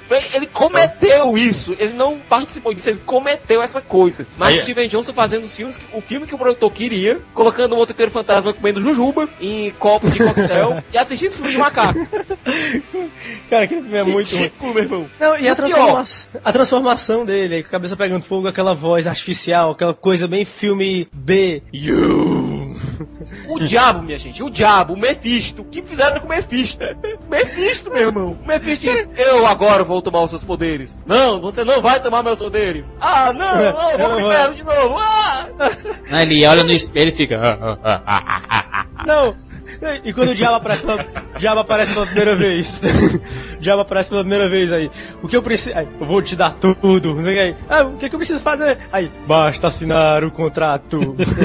cara, cara, eu só, só lembrei do só lembrei do Chapolin, a- o episódio do Shirin Shirion. O filme custou 120 milhões e o faturamento dele não foi tão baixo assim, né, cara? Ele faturou Não, não 115 foi, o filme nos Estados Unidos sucesso. e 112 fora dele. O filme fez sucesso. Eu fiquei Ele fez sucesso, né? Que- no meio da rua por conta desse filme. Vai ter um 2 O aí. pessoal gostando, aí quando viram minha crítica aqui no CCR, todo mundo quer a minha cabeça. O filme é ruim. E o Mark Steven Johnson, o Mark Steven Johnson é, é o fanático por destruir adaptações, né? Fez isso com o Demolidor, Não, ele fez agora com o Motoqueiro. Decente, não bom, não ótimo, fez um Demolidor razoável. Sou razoável somente por conta daquela briga no meio da rua que ninguém entendeu até agora. Nem eu entendi porque diabos o Demolidor e a Electra brigaram lá com roupas civis no meio da rua, no meio do parquinho. E por conta do Ben Affleck, aqui ele estragou tudo, literalmente, não É tem o nada clímax, nesse cara. Tinha que dar um clímax ali. Não E, tem nada ó, salve aqui, a não ser a- o decote da Eva Mendes. Ô, mulher boa. E diga-se diga de passagem, nenhum ator foi cotado pra esse papel, só o Nicolas Cage. Também, né? Porque será? Eu acho que ele Ah, pagou mas- pra fazer o filme. Cara, na boa, aquela pegadinha do Topa Tudo por Dinheiro, que é uma caveira na moto, é mais divertido que o motoqueiro fantasma, velho. Exatamente. E seguindo ne- nesse, nesse ritmo de, de filmes bons, vamos falar de Mulher Gato, né? Bom, né, Jorge? Agora vai. Mulher Gato 2004, Halle Berry no auge. Uma coisa que eu não entendo aqui pra vocês, vocês dois especialistas no assunto, eu não entendo nada disso aqui. Explica um pouco da origem da mulher gato. Mulher Gato Mas era uma ex-prostituta que resolveu vestir uma roupa de Stripper. Mulher Gato no embalo do Batman, que tinha acabado de aparecer em Gotham City, para começar a fazer um- alguns assaltos. Agora a questão é que a Mulher Gato tinha realmente um treinamento de artes marciais. Todo mundo sabe que pra ser prostituta eu acho que a mulher precisa pelo menos saber brigar. E ela acabou fazendo, virando uma das maiores vilãs do Batman e por, depois uma das maiores aliadas e o grande amor da vida dele. Segundo o Sampaio, um dos maiores de todos os tempos. né? que é? Segundo, Sam, segundo Sampaio, é um dos maiores vilões de todos os tempos. Você escreveu É. isso, está escrito. Isso está escrito. É, olhem no blog, é? olhem no blog a matéria dos melhores vilões de todos os tempos. Ele escreveu isso quando ele aqui. tava louco. Tava Agora, loucaço. deixa, eu- deixa eu explicar, cara. Michelle Pfeiffer ficou fantástica no Batman Retorno como uma mulher gato. Vai dizer que, pô, ela tá muito sensual com aquele vestido de couro colante. Agora chegou a Halle Berry, tipo, conseguiu queimar a imagem da mulher gato. Mas eu, eu Mulher- vou, vou ser bem sincero, eu nem gostei da Mulher Gato do, do Batman, do primeiro. É totalmente Do diferente dos quadrinhos, cara, do dois. Tá Não, Mas, cara, tá- diferente, mas ficou uma coisa bacana, cara. Ficou legal Ficou em cena. perfeito, ficou perfeito. Agora a questão é a seguinte: você pega aquela mulher gato que a gente viu no Batman Retorno, certo? Pega a mulher gato do, Ah, não, não, não, não. dos quadrinhos. Não tem nada a ver, mas pelo menos a mulher gato do filme do Batman Retorno é bacana. Agora você pega essa mulher Não, gato não, da não. Halle Berry. O que Não. foi aquilo? Não, não, acho que nem um presta. Mulher Gata é um personagem muito, sei lá, estranho pra levar pro cinema. Não, Pô, não é, cara. ah, não, tá- ela a- dá certo como personagem no cinema. A mulher gata da Halle Berry. Mulher gata da Halle Berry que que ela foi não foi a mulher gata. Perdi a piada. Não, vocês aí brigando pra quem fala primeiro. Pô, aquela mulher gata da Halle Berry, ela foi num sex shop e comprou aquela roupa, né? E tem a Sharon Stone lá, é, enroladinha de caminhão. Fim de carreira, né? Fim de feira já. Bom, engraçado que o- o filme ganhou tudo, né? Ganhou vários prêmios, né? Framboesa de ouro. e, e ela ah, foi a coisa, viu, gente? Quando você estiver assistindo o filme e vendo aquela mulher gata bonitona lá, cuidado. Você pode estar achando um homem bonito. Porque várias cenas de ação foram feitas com homens vestidos com a roupa da mulher gata. E... E dá pra perceber. E dá pra perceber. Não tem nenhum. Não tem nada de XX ali na- nos movimentos de algumas mulheres gatas. Pior que assim, a, a Halle Berry foi pessoalmente receber o prêmio Framboesa de Ouro e fez até discurso. Eu agradeço ao meu empresário só por conseguir essas merdas pra mim. Continuando a maldição de Street Fighter, esse filme tem como coadjuvante o cara que faz o Ryu no filme do Street Fighter. Ou seja, Byron Man, né? Iron Man. O filme custou 100 milhões e faturou 40 milhões. Espetáculo. E, e Sucesso. 40 fora dele. continuação. 82 milhões no total e ainda conseguiu pagar. Vai ter a continuação dele. Acho que aqui no Brasil ele pegou uns 10 reais. Até, até hoje ainda tá um rombo na Warner. Não, e eu lembro, eu lembro que esse filme, ele foi um dos primeiros blockbusters, digamos assim, a vazar na internet. Na época do que tava aparecendo o Torrent, né, o Emule, etc. Ele foi um dos primeiros filmes a realmente vazar em boa qualidade antes mesmo de estrear. Hum, e boa qualidade isso não quer dizer bom filme, né? Leia boa qualidade que dá pra ver as espinhas da Halle Berry. É, dando sequência e pegando o gancho aí da, da Mulher Gato, vamos falar simplesmente de um dos maiores heróis de todos os tempos. O maior, O maior, o não o maior. maior. O melhor. Não, O é melhor. Batman. São quantos filmes do Batman? Cara, o Batman tem vida longa no cinema. O Batman, a gente, a gente tem que separar, a gente tem que separar por franquias. Porque tem a, o- a franquia anterior, que são cinco filmes, e o- a nova, que é dirigida pelo Christopher Nolan, que começou com o Batman Begins. Que, ou seja, a o- original. Tem o Batman o filme e o Batman Retorno, dirigido pelo Tim Burton. Não, aí errou entrou... foi tudo aí, mas são, são, pera aí, são quatro filmes e depois tem o do, tem a franquia nova, Não, porque certo? também tem a animação, que também faz meio que parte da franquia do antigo. Pois o é, Batman cara, Homem certo. Morcego? Não faz parte, não. Não, Batman, a Máscara do Fantasma. Acerto do Fantasma. Sim, mas. enfim. Dos quatro primeiros filmes, nós podemos dividir em dois grupos. Um, o bom, o mediano, que foi dirigido pelo Tim Burton, que é Batman o filme e Batman o Retorno. Os dois são bons, cara. Os dois são bons. São bons filmes. Não, não sei se boas adaptações, mas bons filmes. Isso. E os outros dois, que se chamam Batman Eternamente Batman e Robin, que se transformou numa alegoria de escola de samba dirigido por Joel Schumacher.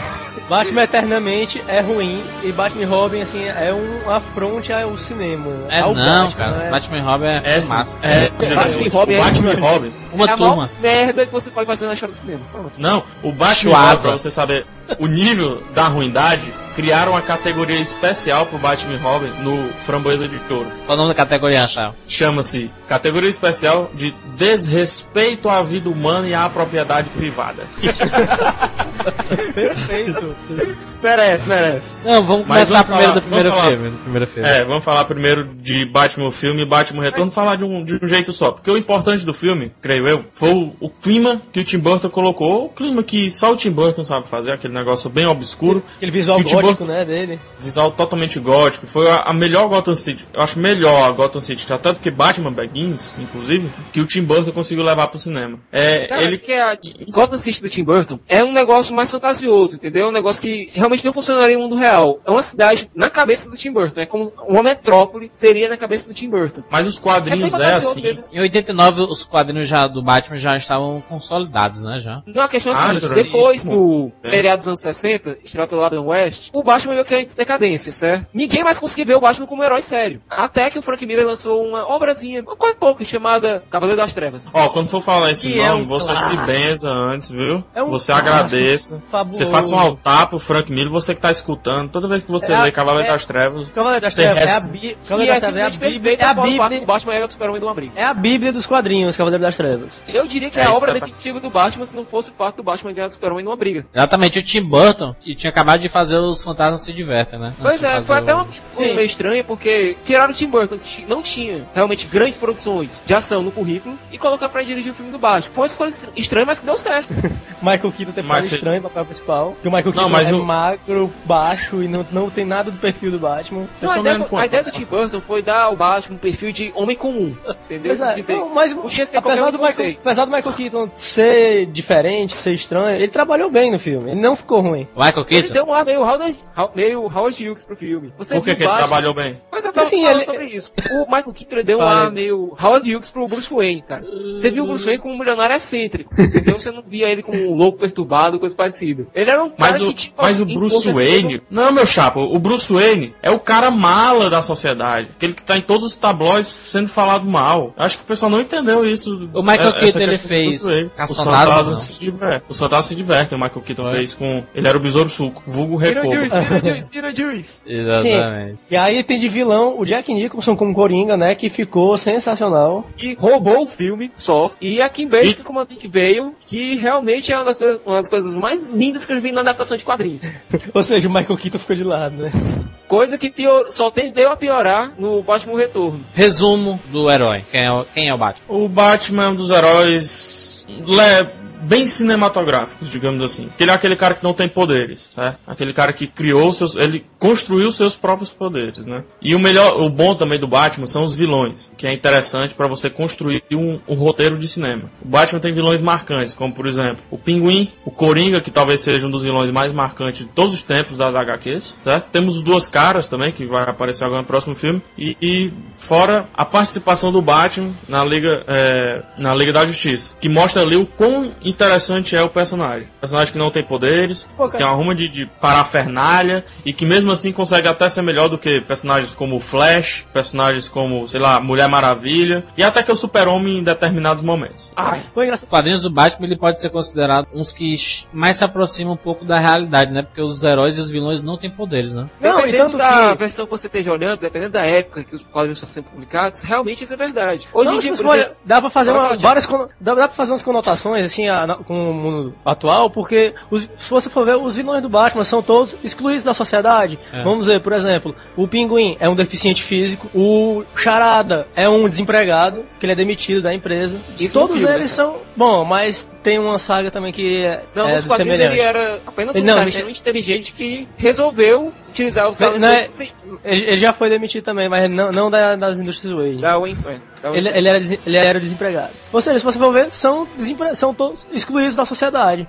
É, consegue ser realista. Tô dizendo que o clima do filme, aliás, do, das HQs e do Batman Begins lembra muito dos romances do James Elroy, incluindo Los Angeles Cidade Proibida. Porque é que sempre, nos filmes do Batman, o, é, é sempre à noite. Morcegos são noturnos. Boa explicação, Thiago. Você é excepcional. O Batman não age praticamente de dia. Isso é fato. Ele é o, é o Bruce Wayne, seja... não, é à toa que, não é à toa que ele é o vigilante noturno de Gotham City. Hum. Agora, pra agir durante o ele- dia, pra agir durante o dia, o Thiago e o Rafael sabem disso, ele tem uma identidade tanto, ou, outra identidade secreta, que é o Fósforos Malone. Isso. É, é verdade. Tem o quê? Fósforos Malone. Que é como se fosse um criminoso, um contato que o Batman criou com os criminosos. Como se fosse um espião, uma versão espiã dele, Hum. entendeu? É um agente infiltrado dele, só que se trata dele mesmo. Mas isso não aparece no filme, não, né? Não, ainda não. Não, Não, ainda não. mas quem sabe. talvez, talvez, talvez seja abordado agora, porque agora é que entra no, no próximo Batman, o Cavaleiro das Trevas, que é que entra o clima de máfia, né? Porque tem o Harvey Dent, vai entrar Promotor, o Coringa, né? etc. e promotor vai ter realmente etc. uma guerra de máfias durante o filme. Com várias facções tentando se esgoelando pra ver quem vai mandar em Gotham depois da morte do, do Tom Wilson do filme. Porque o Batman, o também interessante, é que ele é um dos poucos heróis que você não vê com parceiros, mas ainda assim ele funciona muito bem. É, principalmente pela raiva que ele tem dos parceiros dele, né, cara? Porque ele é praticamente forçado a ter o parceiro. Não sei se vocês notaram. Com, com o Robin, nas revistas recentes, por exemplo, Hum. ele só fala mal do Asa Noturna, que era um Robin Ai. dele. Fala mal do Robin, etc. Mas não sei se vocês sentem isso, quando ele veste a carapuça de Batman, ele não gosta de trabalhar com companheiro. Ele não gosta de trabalhar com parceiro. Hum. Aí, aí esse, esse primeiro Batman de 89, ele foi uma boa adaptação, né? Foi uma surpresa Cara, não foi uma boa adaptação. Uma boa Não adaptação. foi uma boa adaptação, não. Ele- Foi um bom filme. Um bom filme. Foi um bom filme, mas em termos de adaptação deixou a desejar, porque, digamos, as HQs eram muito mais adultas. Tipo, a, mostra muito mais o mundo da máfia, a- as, a, a HQ. Tipo, chega, tem uma que o Batman chega a cheirar cocaína, pra ter noção de quanto é adulto o personagem. Ele é, E- e- a HQ é bem complexa, cara. O Batman tem certas sagas que são muito complexas. Por exemplo, Piada Mortal é uma saga complicada de você Isso é uma saga criança cara. Certo, Pois e, e três anos depois o, o Tim Burton fez o Batman Retorno, né? O Batman Ele Retorno, melhorou muita coisa em relação ao primeiro Batman. que O foi... visual do filme cre- ficou melhor, a maquiagem, a armadura deu mais mobilidade pro Michael Keaton, já que no primeiro ele só conseguia. Ele parecia o Robocop. A maquiagem empregada no Danny DeVito é brilhante. É a- não é à toa que no contrato do Danny DeVito, uma das cláusulas é que ele não podia contar, contar pra ninguém, muito menos a pessoa da família dele, os detalhes que foram usados na, na maquiagem do filme. Batman o Retorno ele começou muito bem, o desenvolvimento do filme foi muito bom, mas ele meio que perdeu o rumo na conclusão. Com aqueles pinguins, homicidas, com armados com foguete e tudo. Aquele clímax É, com o Batman, avacalhou, o Max né? Shrek e a Mulher Gato. Meio que se perdeu o filme, mas em si, como um todo, ele é muito bom. Uma coisa muito, uma coisa muito reclamada pelos fãs, somente os fãs mais velhos, é, quando assistiram o Batman e o Batman Retorno, que são os primeiros, né? É quanto ao uniforme do Batman. Que pelo menos eu tava acostumado a ver o Batman com uniforme cinza, né? Que era É, até porque assim, o Batman, ele não tem poder. Qual é o, o poder, entre aspas, dele? É a habilidade, porque ele é um atleta, ele é um lutador. E aí bota uma inteligência. roupa que. um- Aí bota uma roupa porque ele não se mexe, que ele não consegue se mexer direito, é contraditório. É, mas Até porque nos, né, nos quadrinhos O- é, a a, vantagem dele sempre foi de pano. O que o Batman roupa de precisa é intimidar os criminosos. Ele precisa meter medo dos criminosos. Honestamente, se vocês vissem um cara de malha cinza e capa preta na sua frente, você ficaria com medo? Não, mas nos quadrinhos, quando ele ia intimidar os criminosos, etc., quando ele usava o medo dele pro medo dos outros, pra criar medo nos outros, ele se, ele se cobria com a capa. Não sei assim, se não, vocês se lembram disso. Lógico que armadura funcionaria. funciona muito bem, funciona muito bem no cinema. Agora, nos Não, quadrinhos, mas- realmente não há necessidade. Não, mas olha o que é que eu tô falando. Não foi bom por esses dois filmes e o filme do Joel Schumacher eu nem julgo. São, a gente vai falar aqui, mas eu nem julgo como filme pra, pra, pra, pra franquia Batman. Essas, essa armadura não foi bem utilizada, porque ele ficou pesadão, ele ficou durão. E tentaram colocar um estilo de luta no filme, que é uma luta normal, com socos e pontapés. certo? Enquanto que no Batman Begins, o que é que aconteceu? Eles utilizaram uma, uma um estilo de luta, que se eu não me engano é a Kali, luta Kali, que você não utiliza os punhos e não, não chuta e etc. Você utiliza o corpo em si. Então ele poderia usar a armadura dele, o peso da armadura dele, a falta de mobilidade da armadura dele para lutar em, em confrontos corporais, homem a homem e etc. Fora que, no a armadura é bem mais leve isso é mais bizarro. flexível, né? É, isso Fora no primeiro filme é e a bizarro. velocidade da armadura, né? O Batman ficou mais lento do que o Robocop no primeiro filme. No primeiro, no segundo melhorou um pouco, mas continuou ruim, cara. Exatamente. Teve o filme do Joel Schumacher, espetacular. Batman e Robin. Não, Batman Forever. Não, Batman Batman, Eternamente. Que é tipo de negócio. Batman Batman Eternamente é, é ruim. Agora, n- nada se compara ao design que foi Batman e Robin, né? Não, Mas, o cara, negócio é que o Batman Eternamente, ele começou a abrir a porta e botar um olho, né, assim. Val Kilmer. Aí no, no Batman, no Batman Robin ele entrou, aí destruiu tudo. Cara, o Batman tem, tipo, a primeira coisa que, que, que ele fez pra estragar foi tirar o visual sombrio e, e extrapolar nas cores. Batman realmente é um Carnaval, filme né? ultra co- colorido. O Batman e Robin é um carro alegórico. E, pá, O que é que fizeram e- com duas caras? O que é que duas fizeram com duas duas caras? Transformaram duas caras, mas são ruins do Coringa. Tô Não, e o Não. caras fazer é o Coringa. é- Não, é o Sérgio Malandro, é o Duas Caras. Não, duas caras. Não, duas caras. Ele, é o- ele anda, ele anda pulando. Aí tem aquela cena que ele tá no. O Batman vem no Batmóvel, aí ele tá vestido de velha. Aí ele tira assim o capuz, aí faz assim, ó. Mas o elenco é, a um- Brett Sésamo, É um elenco de peso, né. Mas Jurandir, É, acho é, que foi é, esse, de esse Carrey. foi um dos, mas esse foi um dos problemas. Por exemplo, o Joel Schumacher, ele foi contratado justamente porque o Tim Burton, ele não queria trabalhar com alguns, digamos, atores que estavam em, que estavam direto na mídia. Por exemplo, o Jim Carrey era um deles, Nicole Kidman, e, e é, estavam é, constantemente estavam sendo oferecidos esses atores pro Tim Burton, certo? Ele estava quase certo para fazer o terceiro filme. Tava tudo certo, melhor dizendo. Também teve, teve outro motivo, né, cara? Que o estúdio ele não estava satisfeito com a visão sombria do Tim Burton no Batman Retorno. Apesar do filme ter feito dinheiro, o estúdio queria ampliar um pouco mais o escopo do filme, liberar para as criancinhas. Eu não achei esse Batman ruim, não. Tanto que colocaram o Robin, que era algo que o Tim Burton sempre relutava. Galanzinho, Entrou- né, Chris O'Donnell. Chris O'Donnell. Cena final, quando eles estão indo pra briga, vai o Batman no, no avião e o Robin na lancha. Rapaz, e, e o Charada e o Duas Caras, eles brincam de batalha naval, jogando míssil pra derrubar eles. Pô, isso é tosco, meu. Tosco e meio, né, cara? batalha naval. Qual é, qual é a, a historinha desse, desse Batman Eternamente? Cara, não tem história, não tem Não história. tem, cara. Os Duas Caras e o Charada se juntam pra matar o Batman. Pronto. Não, não É mostra a origem, não mostra a origem dos dois caras, ele já começa o filme transformado. Não, diz mostra, quem é, mostra por 10 segundos numa tela de TV com o Batman assistindo. É, não diz quem é Harvey Dent. E pronto, a única coisa que realmente entra de fundamental é a- o Robin, que mostra a morte do- da família dele, como ele tenta se infiltrar Agora, na, na mansão Eu Wayne. vou dizer que E ainda assim ficou ruim. melhoraram. Apesar do filme ter, em si, piorado, caído um nível gigante, de uma maneira brutal em relação ao Batman Retorno, a gente teve a Nicole Kidman, que tava qualquer coisa nesse filme, extremamente sensual, caramba. É. E o Val Kilmer, que finalmente teve um Batman com cara de herói, realmente. Apesar de Batman ser louro, ter sido assim, né, estranho pra caramba. É, assim como o 007 Louro foi, ficou estranho ano passado, né? Mas, naquele caso, funcionou, porque o filme era bom. Aí entra o Batman e Robin na história pra o George, chamaram o George Clooney pra ser o Batman. Cara, primeiro de tudo, cena do Batman escorregando num dinossauro, a lá Fred Flintstone. E o, Robin, e o Robin voando na moto e gritando, ah, eu tô maluco. Cara, são muito... Arnold Fora- Schwarzenegger de pantufas de ursinho de pelúcia, de urso, com um Fora, charuto pô. na boca. Primeiro, Fora- fora- o cara fora a piada do cartão. de frio pra sobreviver e fumando charuto, É, faz sentido. estranho, né, realmente. Fora, fora e a piada do cartão de crédito. Bate cartão. Nunca da carta da Não, família. aí, vale eternamente. E o visual tá mais espalhafatoso do que nunca. Tá colorido pra caramba. Sabe qual foi a explicação do Joel Schumacher? Ah. O Batman é um cara que tem um carrão, tem todos os brinquedos legais, ele tem que ser um cara feliz. É, Feliz né? a meus olhos. Feliz, vá tomar no rádio. Pô, é, a, a armadura do Batman tem, um, tem, tem os detalhes vermelhos, né? Cara, o Batman é ou não é o Cavaleiro das Trevas? Virou a caverna da moda aquilo ali. E o bom, o, é, o é, mais é, interessante também é que o, o uniforme do Batman, que era cinza nos quadrinhos, passou pra preto, totalmente preto. No pro Batman do Tim Burton, virou lilás. Lilás. É. Azul não, Vermelho. lilás. Um Com detalhe prata. vermelho. Com detalhes em Vermelho. prata e vermelho. Exatamente. E era anatomicamente perfeito ao corpo de, sei lá, Schwarzenegger, ma- ma- mais ou menos por- pelo final de- da década de 80, né? Tinha até mamilos. Batman pelo amor de Deus. Quando eu li isso na revista Herói, vocês se lembram da revista Herói? Eu li isso na revista Lembro Herói. sim, eu tenho até Ah, hoje essa revista. Cavalo Deu um pôster. Eu surtei! Deu um Eu pôster do rasguei a revista. O pior foi que o a Schumacher Batgirl. conseguiu. O Trouxeram- conseguiu fazer uma turma ficar feia.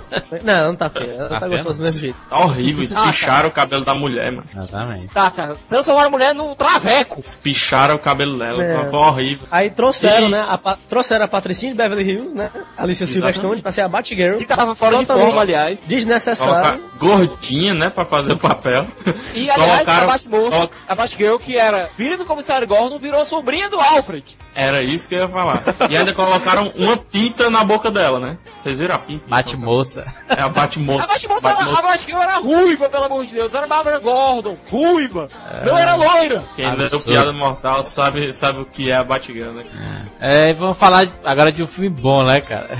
Finalmente. É, Graças É, a Deus. Batman Begins. porque nós Cara, o somos Batman, o Batman Begins conseguiu, teve a ideia, como é que começa a história? Teve a ideia mais do que certa do que enterrar a franquia anterior, porque disse, pô, já que conseguiram destruir, vamos começar do zero, vamos começar do zero e mostrar o que a gente não mostrou do Batman. Pronto, exatamente. E o que faltava mostrar do Batman? O próprio Batman. Porque os filmes anteriores mostravam a Bruce ação, Wayne. o duelo, o duelo com os vilões, mas não mostrava afinal quem é o Batman, quem é o Bruce Wayne. Existe o A única coisa que eu não gosto é que, ultimamente, eles estão com essa mania de fazer todo filme de super-heróis querem fazer o começo da história, sabe? Como Mas se... quem Mas o começou Batman precisa Quem do começou começo. isso? Foi o Batman Begins quem começou isso. É, mas o Batman. Homem-Aranha. ele- Não, mas o Batman. O Homem-Aranha também. Eles são personagens que precisam ser mostrado o começo. O Super-Homem não precisa você mostrar a origem. Super-Homem é que tem 007, todo mundo sabe da história. Pois é, mas tão o Batman besta, é não. tão besta, né? O que, é que, o- o que é que o pessoal sabe? O Batman mataram os pais dele, mas isso não é a origem do Batman, o morcego, o Isso é Cavaleiro origem das Trevas. Isso é a origem da, da vontade do Bruce Wayne de impedir que o crime continue. Correto. Não é a origem nos do Batman. quadrinhos, nos quadrinhos, o Batman em si, o super-herói, começa quando ele dá uma volta pelo mundo, aprendendo artes marciais, aprendendo a combater o crime. Aí você pergunta, por que, é que o Batman é tão fantástico se ele era um filhinho de papai até, até um dia desse? Só porque ele morreu, ficou revoltado, aprendeu tudo? Não, ele viajou o mundo, ele gastou, gastou fortunas e fortunas. Ele queria aprendendo. aprender o sentido da- das coisas, né, primeiro. Exatamente, ele aprendendo. E o filme começa acertadamente nesse tom. E mostra a morte dos pais dele, que tornou-se um, assunto trivial em Batman, né? Mostra em um simples flashback. Pra você Não, ver. cara, agora que a, gente- a grande questão foi a seguinte: pela primeira vez a gente viu os pais dele em tela. A gente viu, a gente pôde conhecer quem eram aquelas pessoas. A gente pôde se importar e entender a noção que a perda deles fez para aquela criança. E porque o, o sentimento de culpa do Batman também, o sentimento de culpa do Bruce Wayne. Tá? Por que que o cara se torna o super-herói vingativo que quer vingar todos os crimes de Gotham City? É. Só porque mataram o pai dele, mas da forma como mataram também, né? E outra que o Christopher Nolan soube dirigir muito bem a cena pra mostrar, para tentar mostrar que foi um, algo, digamos, encomendado, né? A morte dos pais dele foi, foi uma morte de aluguel, né? E o melhor é que o filme trata de, de explicar tudo, tudo. Por exemplo, o porquê que ele escolhe um morcego pra ser o símbolo dele. Porque é o medo dele coisa. de infância. E ele fala, eu vou, vou causar medo naqueles que causam medo. Foi, foi genial. E mostra muito o dualismo entre o Bruce Wayne e o Batman. O que o Bruce Wayne faz pra poder tentar distanciar a imagem dos dois e manter a imagem Além- secreta. Tiago, além disso, ele mostra porque o Batman ele faz justiça e não uma vingança pessoal. Isso. Introduzindo a personagem da Rachel, a gente vê o motivo que levou o Batman a diferenciar a vingança pessoal do fazer justiça. Isso é altamente complexo e também é fundamental para você entender o Batman, entender as motivações dos personagens. dos personagens. Sem falar também, falando mais do filme em si, super-herói a gente já comentou bastante, as escolhas que foram feitas pro filme, né? Diga-se de passagem. Lion Neeson, muito bem no papel dele. Cara, o Michael. Jinn. E o Michael Caine como Alfred, cara. Não, o, o Alfred, é, acho que é você pode até destruir o Batman, sabe? Você pode pintar o Batman de vermelho, mas não destrua o personagem do Alfred, pelo amor de Deus. E o Alfred Christopher, é essencial. O Christopher Nolan teve muito isso, né? Ao- Mas ao o, levar o Alfred do- do- dos outros filmes não tava tão ruim, não, né, cara? Não, não tava O não. personagem foi respeitado nos outros filmes. É, é isso que eu tô falando. Leve, estrague tudo, menos o Alfred. Mas aí que tá nesse, ele foi bem melhor avisado, porque o Batman nos quadrinhos sempre foi. Ele é a única, é o único contato do Bruce Wayne como humano. Porque mesmo agindo como Bruce Wayne, ele tenta di- eh, distanciar a imagem dele do Batman, ou seja, ele fica tramando isso. Ele não tem uma vida social. Já o Alfred é a única pessoa com quem ele realmente convive. É a, é a figura paterna dele depois da morte dos pais. E sem falar também que o Alfred, além de figura paterna do Bruce Wayne, ele é quase um, um companheiro, um parceiro do Batman, né? É quase Ele um vai digamos lá, assim. Cuida dos ferimentos, dá o sanduíche pra ele, ajeita a caverna, faz tudo. Porque, porque o, o Alfred ele é- faz tudo, né? Ele é engenheiro, ele é médico e mordomo. É, não, ele é o cara. O Alfred é, É, mas é foda. porque Inclusive, hoje em o dia Alfred você tem que atualizar o currículo, né, cara? Tem que saber fazer várias coisas. Deve falar várias línguas também, né? O, o Alfred. Fala. Inclusive, por sinal, também, o Alfred chegou a ser o Batman nos quadrinhos. Né? Ele já vestiu a, a armadura pra desviar a atenção do Batman agir em outro lugar. Que E estão isso- falando que será levado para o cinema. Não sei como. Rapidamente, mas sem fazer muita coisa. E a outra coisa, a gente finalmente teve um James Gordon que não era gordo. Decente, né? Um Jim Gordon James decente, Gordon. um policial Gary- realmente, um Gary policial lá Oldman. na ativa. Gary Oldman, sensacional no papel. E outra também, e sem falar na escolha do, do próprio Batman, né, cara? Do Christian É Bale. isso que eu ia falar agora. Você vê dois Christian Bales no filme. São dois atores completamente diferentes. Um com armadura e outro sem. É Até a Wayne. voz muda. Ele Até vira- a voz muda, cara. Ele vira um espartano quando taca de Batman, né? É, é um leão. Já, vocês escutaram dublado a pessoa tentando fazer o Batman gritar? Quando ele tá dirigindo, quando ele tá dirigindo o Hammer lá, né, o, o carro, o cara grita. Sai do meio! Sai do meio.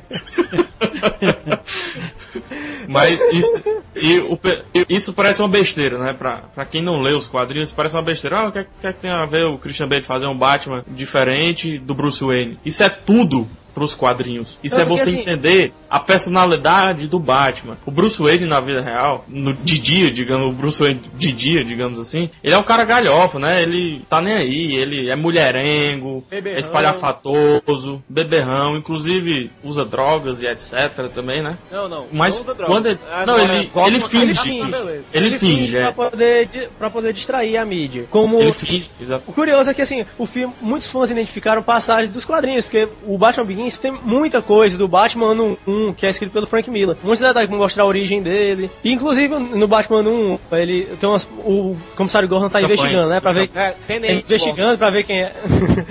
Tenente Gordon. Aí vai entrevistar o Bruce Wayne, ele tá lá com uma prostituta do lado, pra ele dizer que é uma garota chapada, e, e bebendo champanhe direto, fingindo que tá bem. Mas na verdade era Sprite, né? Não era soda. Era Sprite. E isso tem nos quadrinhos, tá nos É quadrinhos. dos isso. quadrinhos. Não, isso é dos quadrinhos. Não, mas no filme ele tem uma cena que faz você lembrar isso, que é quando ele vai comprar os hotéis. Pois é. Se você vê, fala. Enfim, ser garotão, né? É, é ser, ser o bichão, sabe? E é muito importante essa mudança de Bruce Wayne pra Batman, que também vale tudo na, na concepção do personagem. E o Christopher Nolan voltou com algo, algo essencial que tinha da atmosfera Tim Burton, né, cara? Que é tudo tem um clima sombrio. tudo tem um clima sombrio. O, o Batman, é, até o quintal da, da casa do Tenente, do É, Tenente mas tem uma Gordon diferença, viu, gente? é sombrio, cara. que eu acho- eu acho tem uma diferença muito grande entre o clima que o Tim Burton criou e o clima que o Nolan criou. Enquanto o Burton ele criou um clima que você via uma metrópole meio que imaginária, você vê uma Gotham City real no filme do Christopher Nolan, em Batman Begins. Você pode notar que aqui é uma cidade real, pode ser qualquer metrópole. A questão é a seguinte, é porque o Tim Burton ele criou um clima sombrio baseado na fantasia, certo? O Christopher Nolan criou um clima sombrio É essa a Baseado- diferença, cara. O Nolan um criou uma- um clima dark mais real, mais presente. Pra ele a realidade é ruim, entendeu? Hum. Aquela realidade onde Gotham City estava inserida era uma realidade ruim, com o crime à solta, com a polícia corrupta, com tudo, todas as mazelas que nós convivemos hoje, presentes ali. É, então foi isso. Nós falamos aqui, tentamos fazer um resumo dos principais heróis, né, dos quadrinhos. Acho que os principais a gente falou, né, cara? Essa- Essas duas edições. Mandem comentários, mandem e-mails para rapaduracast.com.br. E o que tiver vindo aí, nós vamos comentar também. Liga da Justiça, Homem de Ferro, Wolverine, Exatamente. Incrível Hulk, Thor. Em Liga da Justiça nós vamos ver quem é o melhor, meu. Na próxima É o edição, na próxima edição do, a, a terceira e última parte da adaptação dos quadrinhos, o, o nosso especial aqui, nós vamos falar exclusivamente sobre as graphic novels. Graphic novels e HQs mais artísticas, mais Alternativas. Exatamente, como 300, Sin City, V de Vingança. E vamos fazer um, um paralelo assim de um- uma espécie de expectativas, né, em relação às próximas adaptações dos quadrinhos e das graphic novels também. É lógico que cada franquia que nós falamos aqui daria pra fazer um programa isolado, né? Então, valeu Rafael, valeu Thiago, valeu Thiago. Jurandir. Valeu. Eu agradeço, agradeço até o fundo da alma, Jurandir. Exatamente. Então, valeu até a próxima semana. Então nós voltamos aqui na Sala da Justiça semana que vem, gente. Tchau. Ah! Bate horário, bate canal.